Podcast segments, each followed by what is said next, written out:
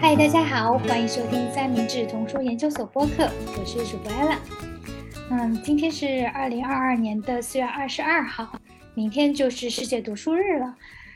所以呢，今天呃，我其实也邀请了我们三明治童书研究所幕后的两位小伙伴来一起跟我录这期特别节目。可能之前大家比较多的都是听到我用英文来采访一些童书作家，那接下来我们也会用更多的中文给大家带来一些聊天类的谈话节目。我们先跟大家打个招呼吧。Hello，大家好，我是童书研究所的小创。啊，我现在在上海隔离已经快要四十天了。Hello，大家好，我是花花。那我也是在上海，跟我们家的孩子一起。啊，现在也差不多隔离有二十天了吧。然后我今天应该是已经看完了我隔离之前从图书馆拿回的所有的书，所以现在是一个无书可读的状态。嗯，我也隔离了二，今天是第二十二天。对，我想现在很多不管是不是在上海啊，很多朋友都关心和记挂着上海今年春天因为疫情而封城，然后很多的事情都停摆了，就是这个春天好像是被偷走了一样。我想很多朋友，不管是大朋友还是小朋友，可能都会多多少少的经历着一些呃心情上的起伏，像是会感觉到无力感啊，然后会感觉到一种失控感啊等等。呃，所以说世界读书日对我们这些爱书的人来说，更具有特别意义的一天吧。就是如果没有这个疫情的话哦，我们当时其实是策划了很多有意思的线上和线下的活动，会邀请到啊很多小朋友们，然后线下见面和我们的图书作者见面，一起读童书啊等等。但是现在这些都没有办法发生，所以说呢，心情也是有一点沮丧的。这几天通过不断的去重温手边的一些童书，然后和一些朋友在聊天，我们渐渐的也发现，其实童书它确实是带给人很强大的治愈感和一种力量感，这也是我们想做这期特别节目的原因。对我之前经常开玩笑和朋友们说，啊，我是一个比我自己的孩子还更爱看童书的大人。算起来到现在也有快二十年了，从最早的陪孩子看书，到后来啊开图书馆，然后一直在研究童书，成为一个童书的发烧友。我曾经觉得，就是读童书是我们这种时间贫穷的中年人投入产出比最高的一项精神活动，所以也很鼓励更多的爸爸妈妈们参与进来，或者更多的大人，就是呃，因为其实童书是一个全年龄段。的人都可以看的书，因为每个人心中都有一个内在的小孩儿，所以刚刚花花说的这段特殊的一个时间，在读童书的时候，其实我也跟花花一样，在封锁之前从我们图书馆搬了一堆书回来。有些书是第一次看，有些书是看过，但是又看出不一样的感觉。因为读童书也是在跟我们，呃的生活在进行一个互动的一个一个状态。嗯，现在很多家长可能爱看童书，呃，他可能会觉得这完全是为孩子而服务的，但其实，呃，我们大人。我也觉得特别尤其需要读童书，所以当花花策划这期节目的时候，我也重新回忆了一下最开始被童书打动的那些瞬间，然后被一本又一本的童书击中的那个瞬间。我觉得我们今天，呃，这个节目，因为我们之前有听过我们的朋友发回给我们的呃声音，在听到他们的声音和他们和童书之间的故事的时候。我也一次又一次的被打动了，因为它就是和我们的生命经验结合的非常的紧密，啊，所以还是很希望大家能够把这期很长的节目听完。这些其实都是来自于我们的一些朋友啊，他们都是成年人，他们去读童书的每一个点可能都不一样，啊，有的人是会从童书中看到友情，有的人是从童书中看到一种情感的连接。啊，有的人可能是从童书中看到一种坚持，一种力量。对，我不知道，嗯，ella 和小创呃，你们就是在听完这个我们收到这些音频当中，你们觉得印象最深刻的是哪些哦？呃，我印象很深的是，虽然这个疫情对于大多数人来说都是蛮苦的，可是还是有人在这个疫情的当下，两个大人因为一起共读童书，从而进入一段美妙的亲密关系，真的是让人非常的开心啊！而且分享人的声音洋溢着幸福。非常有感染力，哇！我是全程听完之后，就是一波接一波，然后没有想到，嗯，不同的书在不同人的不同的阶段，嗯，会有完全不一样的生命体验。所以这个绘本给我到我的一个感觉就是非常的多元，然后它的主题也非常的广阔和自由，然后它并不是像。嗯，人们之前对童书有很多的误解，是好像只是关于小孩的屎尿屁奶那些那些事情。嗯，它其实中间有非常多深层的感情的共鸣，而很多时候我觉得就反而是越是人到 人随着我们的长大和成熟，才会呃体会到不同的一些层次。所以我我现在就不剧透了，大家啊，请耐心听完吧。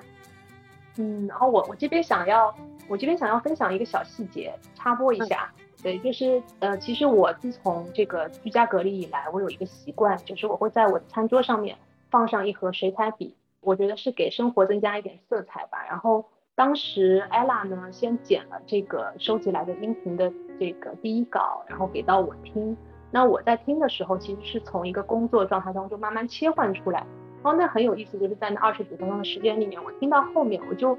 就情不自禁的、无意识的拿起了笔，然后开始画画，呃，就是随便画一些东西啊，就是呃涂涂画画的那种。后来我就会听完之后，我其实自己都没有意识到我做了这样的一个动作，所以我后来就觉得说很开心啊，就是呃，他这二十几分钟就是我可以用这样的一种心情去度过。所以我不知道现在在座的这个，我不知道现在的就是观众朋友们、听众朋友们。他们是什么样的状态哦？嗯，也许你在洗碗吧，也许你在这个收拾房间，或者是你在呃工作中，呃，那也希望你可以嗯放松一点，找一个舒服的地方，然后去做着自己喜欢的事情，然后来收听这档节目。嗯，我刚刚听到花花说这个，我也有那个画面感，因为我在听这些朋友们发过来的音频的时候，我当时正戴着一个蒸汽眼罩躺在 床上，治我的眼睛休息一会儿，然后听着听着，呃，就是真的进入一种像童年时代的那种，呃，我觉得是宁静感吧。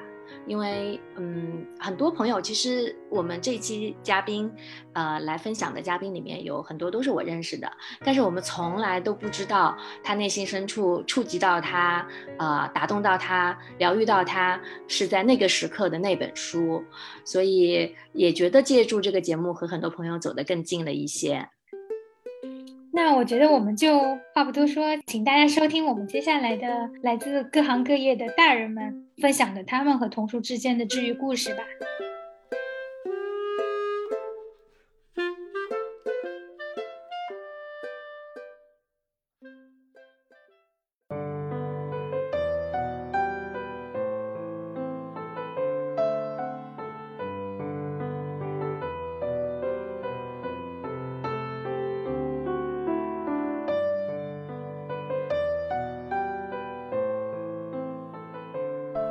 我是梦云，是三明治文学社的写作导师。这个春天被封控在家，我做了一件事情，和男朋友一起共读《柳林风声》。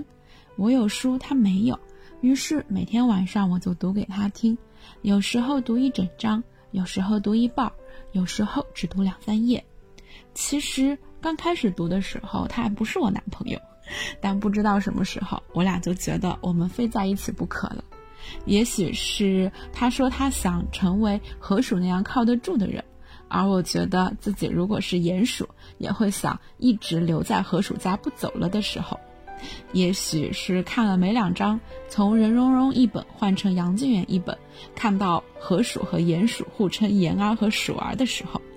也许是河鼠和鼹鼠一起在月下划船，穿过春天的柳树枝条的时候。虽然已经看过两遍《柳林风声》了，但和他共读的时候，总觉得自己是第一次看这本书，书里的一切都那么新鲜。这当然是因为作者很会写，书里有太多的细节，也是因为以前我是自己默默的看，而这一次是慢慢的读，且有人在听吧。读完听完，两个人还要讨论一番。每个晚上这样读啊读啊，现在这本书还剩最后一章在等着我们。它结束的日子比疫情结束的日子要明朗得多。虽然不知道疫情何时才能结束，但接下来我们俩要一起读《绿野仙踪》啦。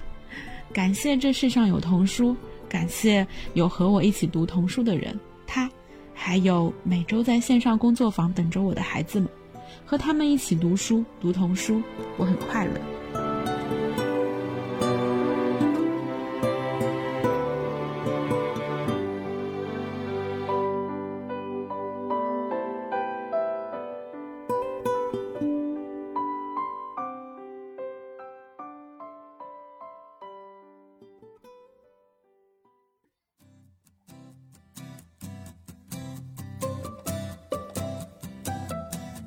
嗨，我是 Ella。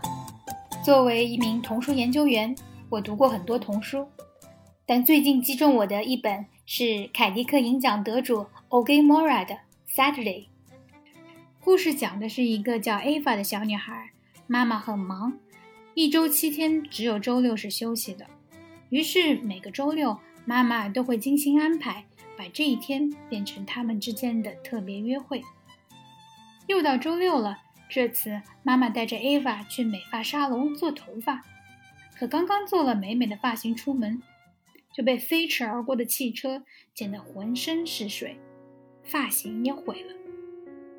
然后他们又去公园，打算进行一场悠闲的野餐，结果公园里人山人海，拥挤嘈杂，一点儿也没有野餐的心情了。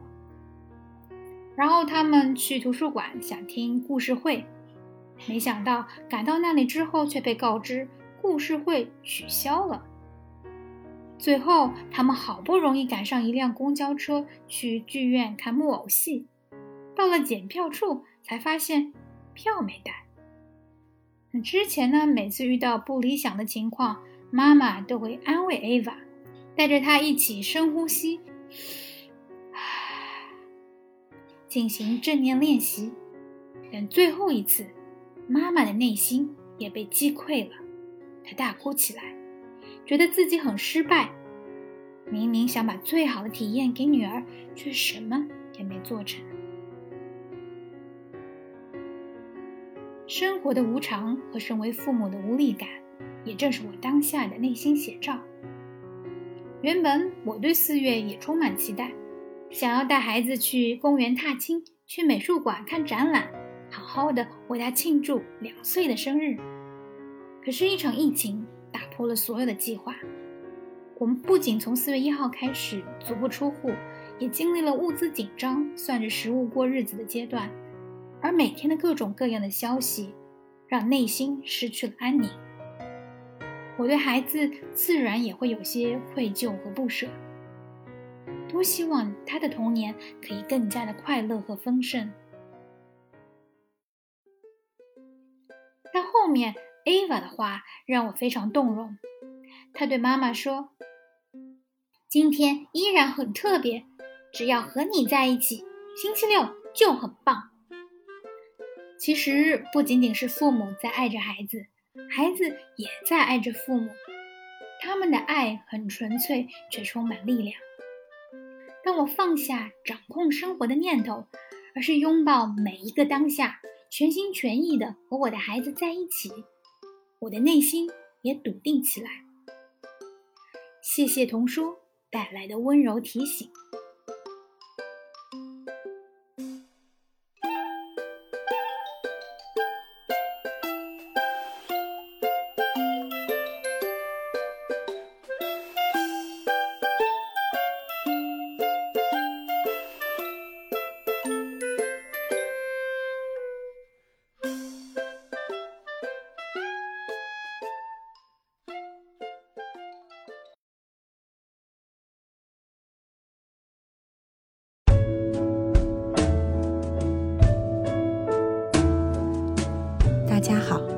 是安心，一个喜欢用阅读和画画填充生活的手作人。应该是在风控开始的第一周吧，我整个人陷入了极度沮丧的情绪。对我来说，长时间封闭在家并不难熬，我依然可以做手作、阅读，让自己的每一天都过得充实。真正令我沮丧的，是无能为力。看到一些坏消息，无能为力；知道一些人过得很糟。无能为力，这种无力感几乎要击穿我的心理防线。直到我重读《田鼠阿佛》，田鼠阿佛讲了这样一个故事：四只小田鼠忙着为过冬采集食物，田鼠阿佛却独自坐在一旁，告诉大家他也在工作，只不过。他在采集另外一些东西。冬天漫长而寒冷，慢慢的，食物被大家吃光了。这时，阿佛拿出了他采集的那些东西。他拿出他收集的阳光、颜色、词语。他用那些词语念出了一首朴素的诗。为饥饿中的伙伴们带去了一些美好的力量。怎么样？现在的我们，是不是也像极了这一窝小田鼠呢？阿佛的故事在某种程度上抚慰了我，它让我明白，我并不是什么都做不了，哪怕只是每天收集一点点美好，做自己能做的，尽力就好。我也很想对身边那些如阿佛般的朋友们说一声谢谢。在这个疫情里，有你们真好。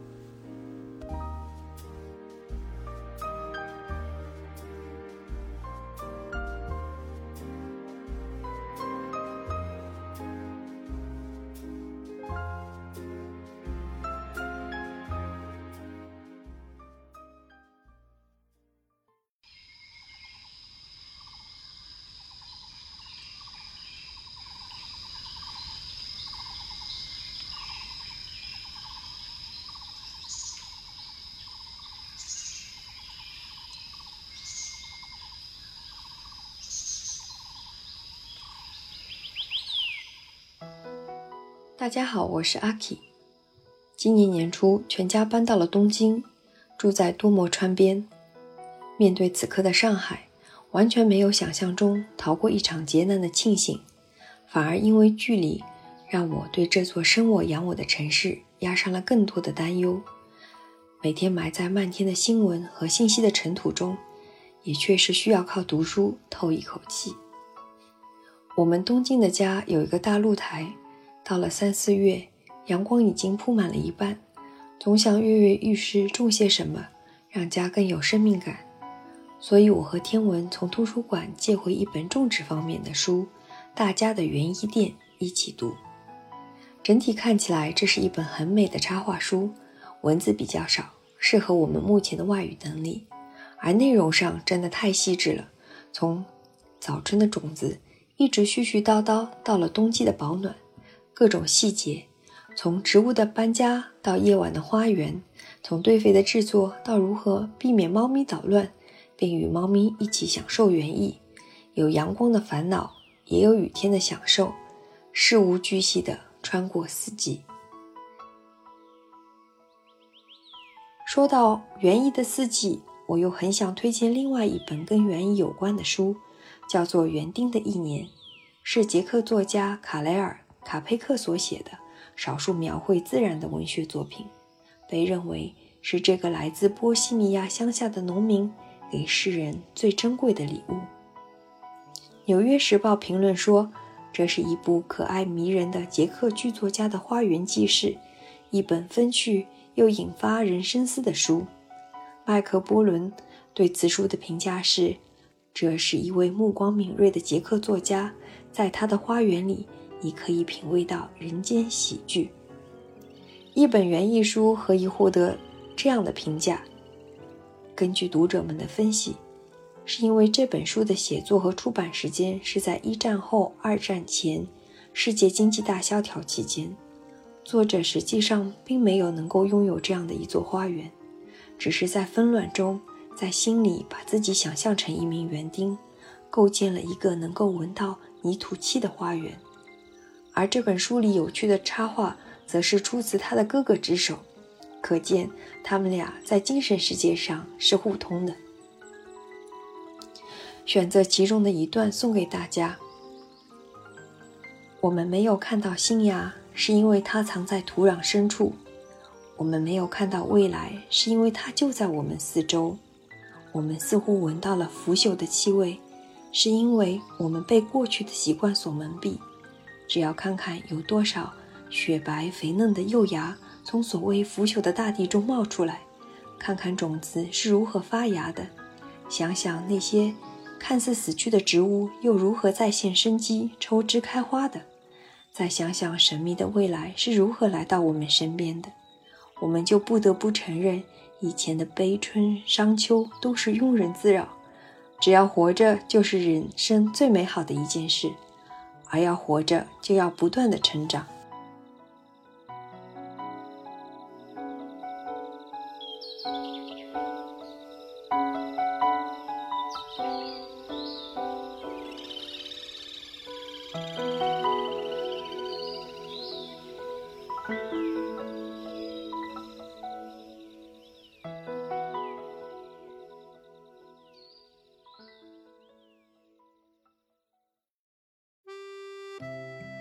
大家好，我是浩源，是三明治文学社的老师。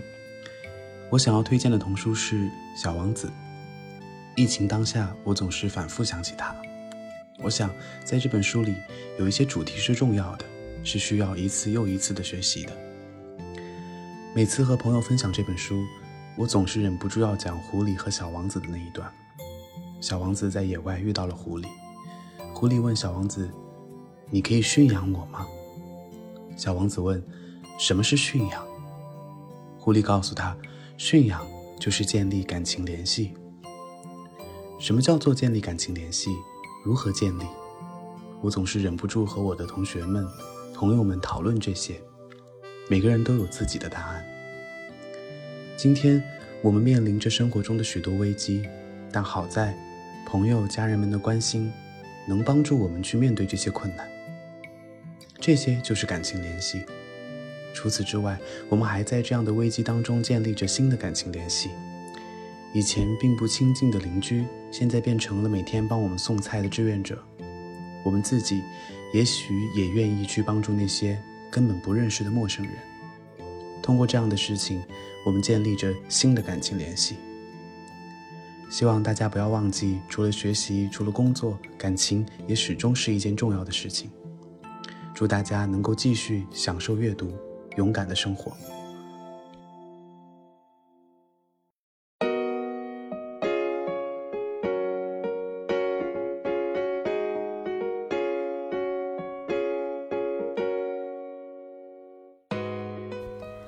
Hello，大家好，我是水母，是一个在变成大人后才爱上童书的儿童图书馆管理员。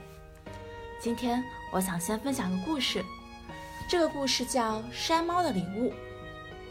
山猫决定出门旅行，森林里的伙伴们知道了，就商量着把回忆绣在布上，送给他当礼物。猴子绣的是他抱着山猫，嗖嗖的从一棵树跳到另一棵树。那时，山猫紧紧抓着它，可疼了。熊妈妈回忆起冬眠发困时。山猫总会在白天来他家睡一个暖乎乎的觉。大老虎想的是他和山猫一起快活磨爪子的时光。水獭的回忆是好吃的鱼。山猫那家伙自己只抓到一条，却吃了好多条鱼。笨狼、小鸟、兔子和刺猬也把他们的回忆绣在了布上。只有整天被山猫追着的花栗鼠不愿意。在大家交上来的布上，蝴蝶又撒上了闪闪发亮的磷粉。在山猫临走前，刺猬把用这块布做成的被子送给了山猫。打开被子，无数的回忆洒了出来。这时，花栗鼠跑来，送给山猫一个塞满枯树叶和树果果的枕头。山猫没忍住，哇！一声哭了出来。背着装满了森林回忆和散发着森林味道的被子和枕头，山猫走了。而这本书也是一个朋友送给我的礼物。每次打开它，我就格外想念我的朋友们。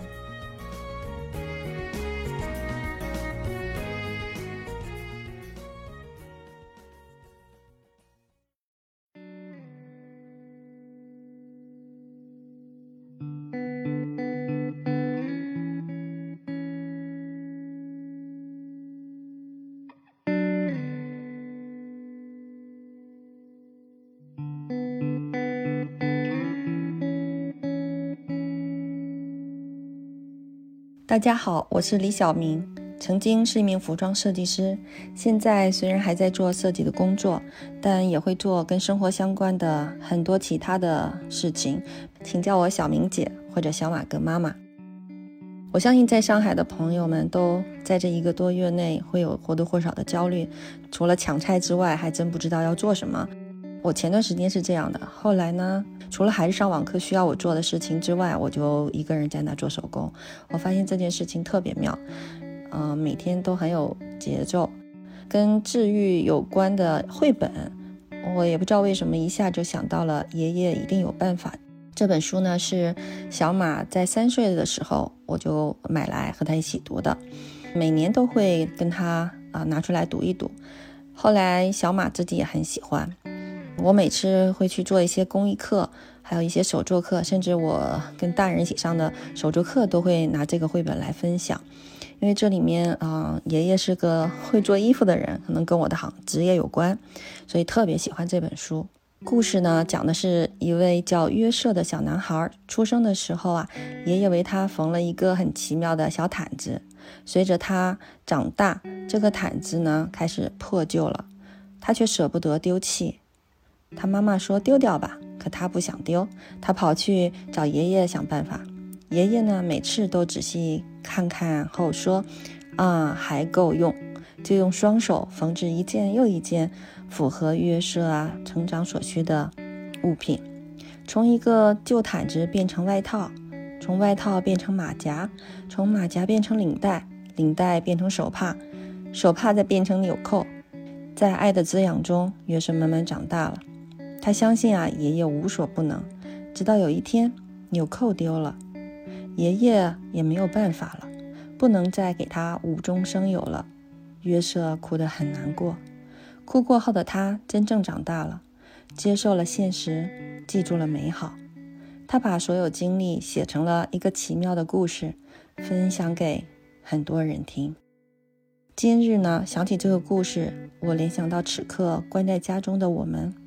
失去了自由，是要抗衡还是接受呢？没有标准答案。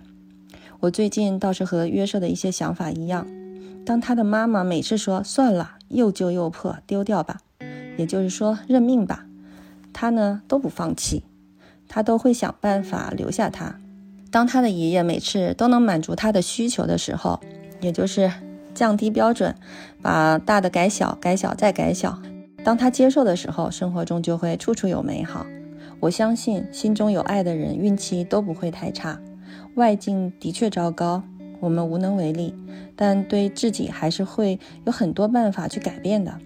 最后呢，期待全上海解封，我们的内心都有所迭代，像约瑟一样，最后说的那句话：这些材料还够用。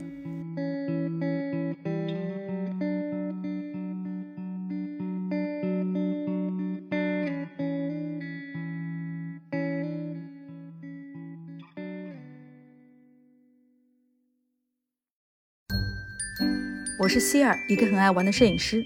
我最喜欢的一本童书叫《吃书的狐狸》，故事讲了一个爱吃书的狐狸，它每次吃书的时候都要放点胡椒粉和盐，吃起来特别的香。可是他很穷，为了吃到书，他先是去图书馆里偷书，后来又去书店抢劫。被抓进监狱之后，他忍受不了没书的日子，就开始自己写书。没想到监狱看守发现他写的小说太好看了，就帮他出版。这本书很受读者的欢迎，狐狸先生还因此变成了大富翁。出狱之后，他过上了随时都可以吃书的生活。并且他在所有的小说书里都放了一包胡椒粉和一包盐。这本书我是在女儿六岁的时候读给她听的，那段时间她非常痴迷这个故事，每天晚上都要我读一遍，读了快一个月，我都读腻了。我央求他能不能换一个故事，可是他又求我只想听这个。后来我只要读错一个字，他都能纠正我，尽管那时候他自己还不识字，这让我很惊讶。再后来有一周我不在家，我就把这个故事录了音，他每天晚上都会听。等我回家的时候，他已经可以完整的把这个故事讲给我听了，而且还模仿狐狸先生吃书的动作、抢劫的样子。经过这个故事的阅读，我发现小朋友对自己是喜欢的故事真的很执着，而且有我想象不到的潜力。幸好后来女儿喜欢看别的书了，但我们在吃到胡椒粉的时候，还是会常常说起这个爱吃书的狐狸，模仿他吃书的样子。这个有趣的童书故事，也给我们的生活带来很有趣的事儿。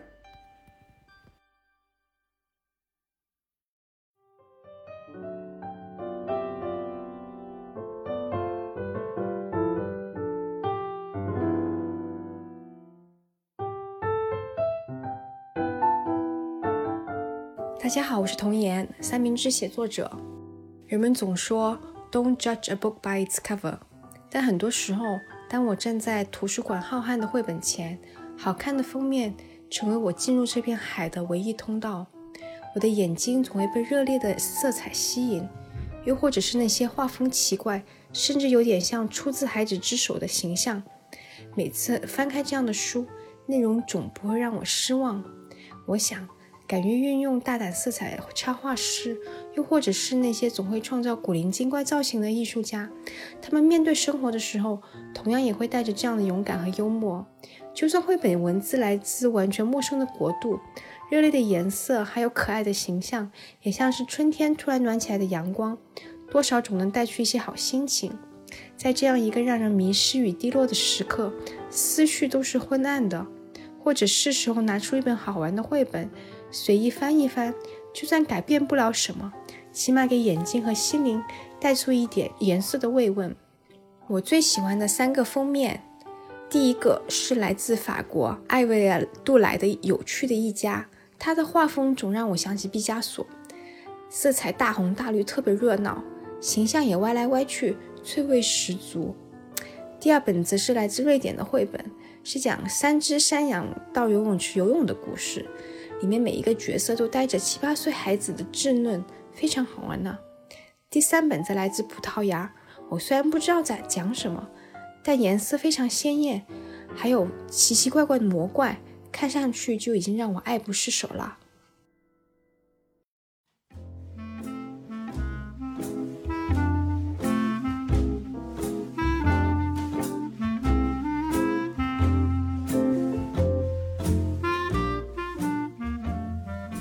叫 Rita，我想跟你们说的是《麦田里的守望者》。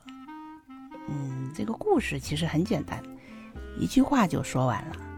说的是中二少年霍尔顿，从他被学校开除到向父母摊牌之间的七十二个小时发生了什么事儿。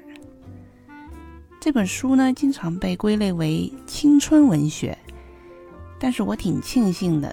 自己读到他的时候，不是少年，而是少年他妈。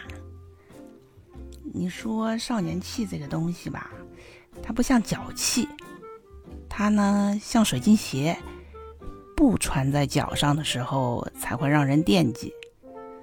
赛林格呢，就感觉是像带我们远远的看着我们自己傻里傻气又很率真的少年时。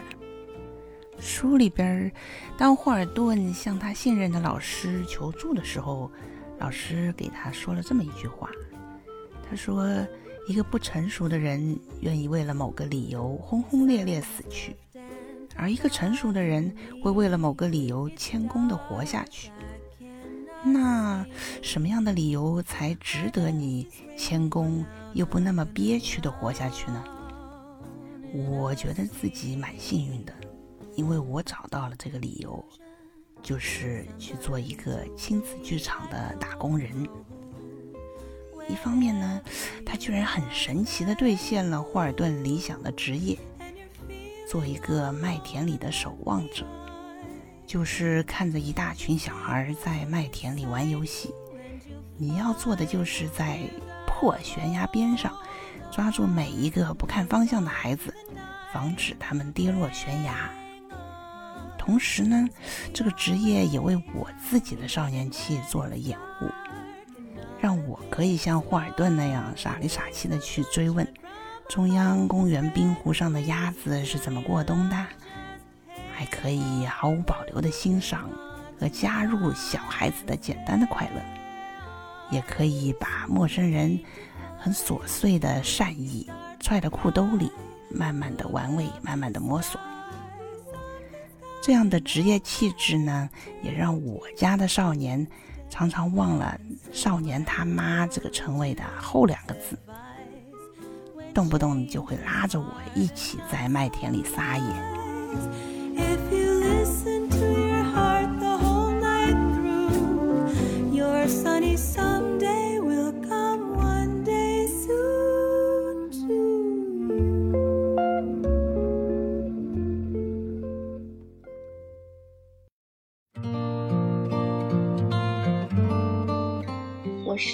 户，一位普通读者。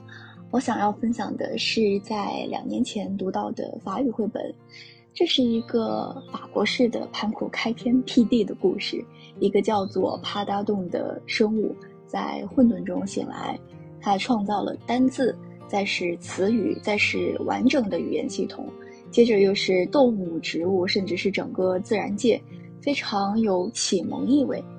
这一系列的创造动作，其实就是出于他对于事物原始的爱和关怀，而不是其他的，类似于权力和欲望。啊，这个生物它拥有了创造一切或者抹杀一切的能力，但他自己并没有采用某种狂欢的忘我的方式，他仍然在某种 自我管理的秩序中。而且，这个绘本的结尾设置的很有一种朦胧的政治气息。当他看到自己制造的新世界已经非常满的时候，他选择安心的再次沉睡。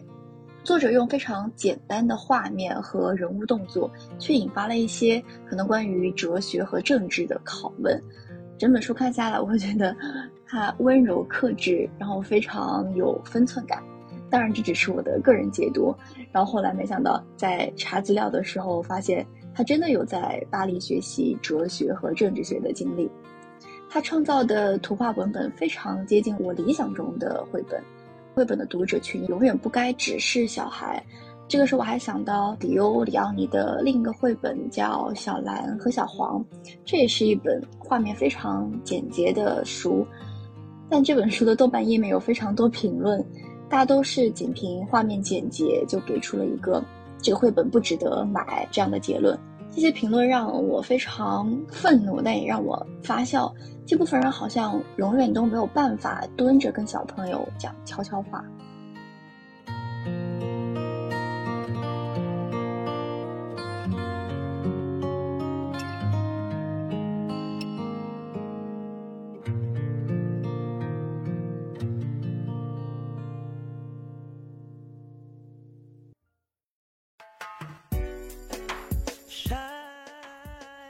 我是 Franco，是一家创业公司的合伙人，同时也是一位男孩的爸爸。与妈妈们的推荐未必相同，我今天分享一本比较冷门的童书，是一本关于疼痛的书，叫做《太阳上有个小黑点》。这本书源自一首欧美传唱度很高的歌，《King of Pain》，疼痛之王。原作者是著名的警察乐队和他的主唱 Sting，而童书讲的正是作者沃尔克教授带着儿子马洛去医院打针的路上听到《疼痛之王》这首歌的故事。当时，马洛罹患重病，正在接受长期的治疗，所以啊。跟每个孩子一样，他也会叫喊，也会怕疼，也会哭泣，也会愤怒。但治疗还要继续。有一天，这对父子在车上听到了《疼痛之王》，马洛忽然开口说：“这就是我，我就是疼痛之王。”接下来，在书中，疼痛就展示出了他各式各样的面貌，有时轻微，有时猛烈。有时像死去的鲑鱼冰封在瀑布中，有时又像红色的狐狸被猎犬咬了一口。疼痛还有许多颜色，我们想摆脱它，因为疼痛来临时就像站在倾盆大雨里，整个世界在我脑海中旋转不休，而我想要的只不过是能让这一切停下来。但疼痛。就像太阳上的那个小黑点，昨天也在，之前也在，周日也在。也许我们的灵魂就在那个小黑点上面吧。也许我们注定无法完全摆脱疼痛。可是，那又能怎样呢？就让我们成为疼痛之王吧。这就是我的宿命。我是在儿子摔断了他左胳膊的第二天，和他一起打开这本童书的。经过了前一天的嚎啕大哭，今天的他，胳膊上打着石膏和绷带，已经没有那么疼了，但还是有些难受。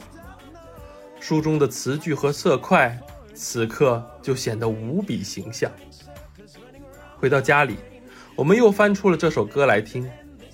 这里我特别推荐美国歌手塔鲁斯莱利的翻唱，他加入了更现代的音乐元素，让这首歌更适合和孩子一起听。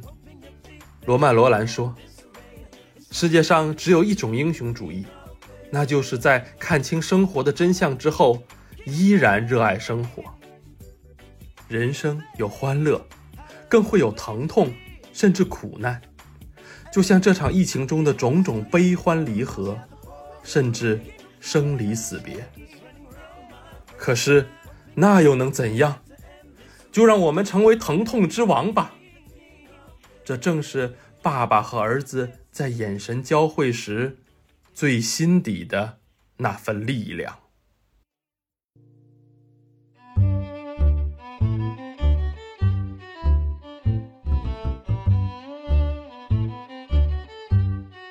在这个常让人困惑的世界里，我们都需要故事。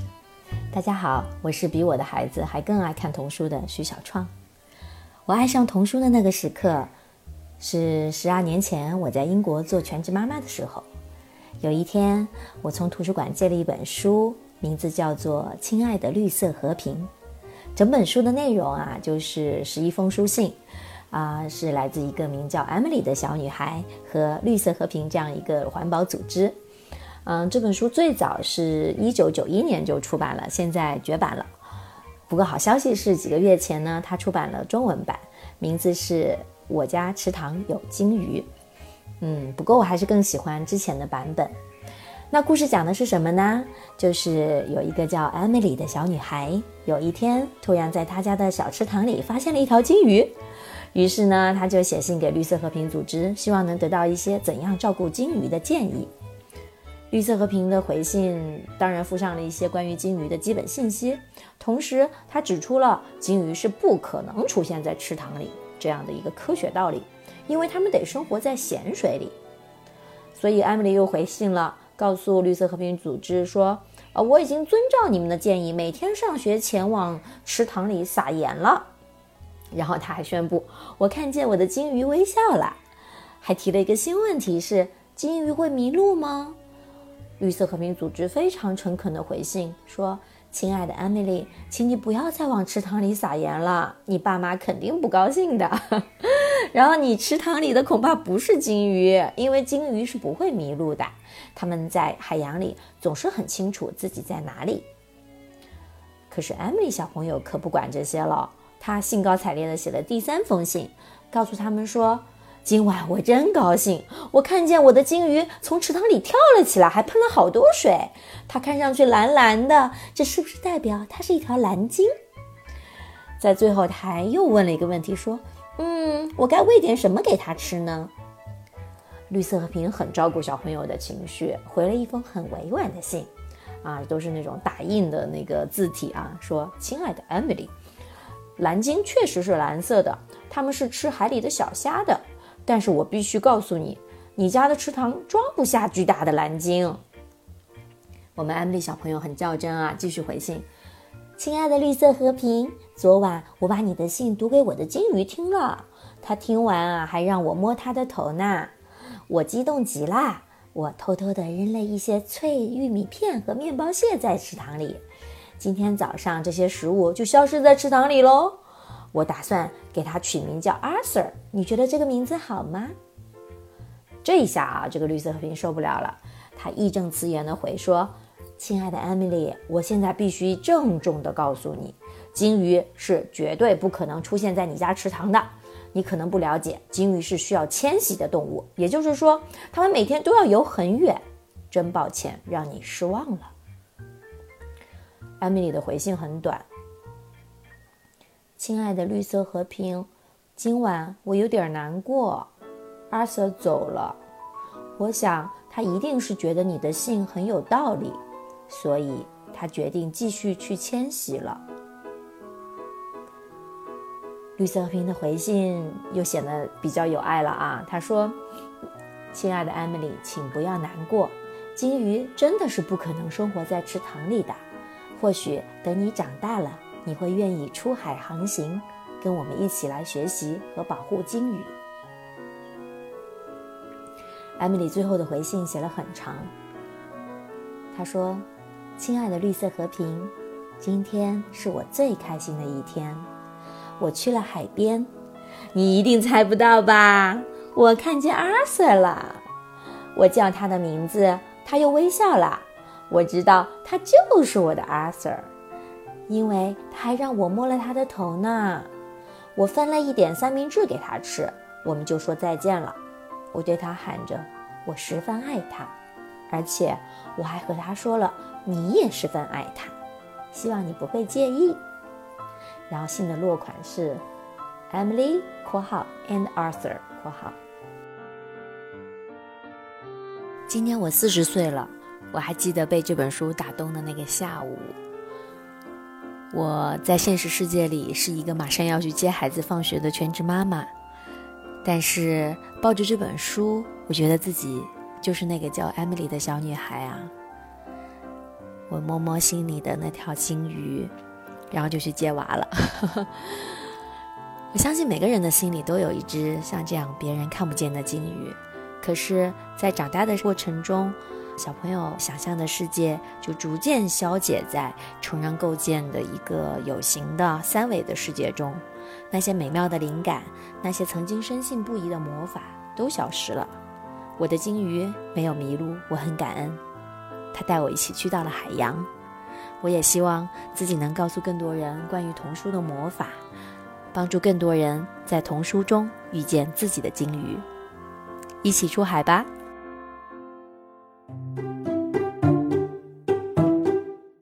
上就是本期节目的全部内容。如果你已经听到了这里啊，那你真的很厉害啊！把这么长的节目听完了，不知道哪位嘉宾的分享最打动你呢？你又被哪些童书治愈过？欢迎大家留言告诉我们。对的，然后这边呢也可以小小的预告一下，在未来的日子里面，我们也会想要做更多呃，以童书为出发点，去结合更多当下的感受和当下的体验。啊，然后来聊一些更出圈的话题。对，那如果你是喜欢童书的大人，无论你自己有没有孩子，都欢迎你订阅这档栏目，把它分享给更多热爱生活的人吧。对，然后还要热爱创造，因为我们在这个世界上创造就是我们的生命力，所以我们还是保留一点神秘，期待我们下一期的内容吧。拜拜，拜拜。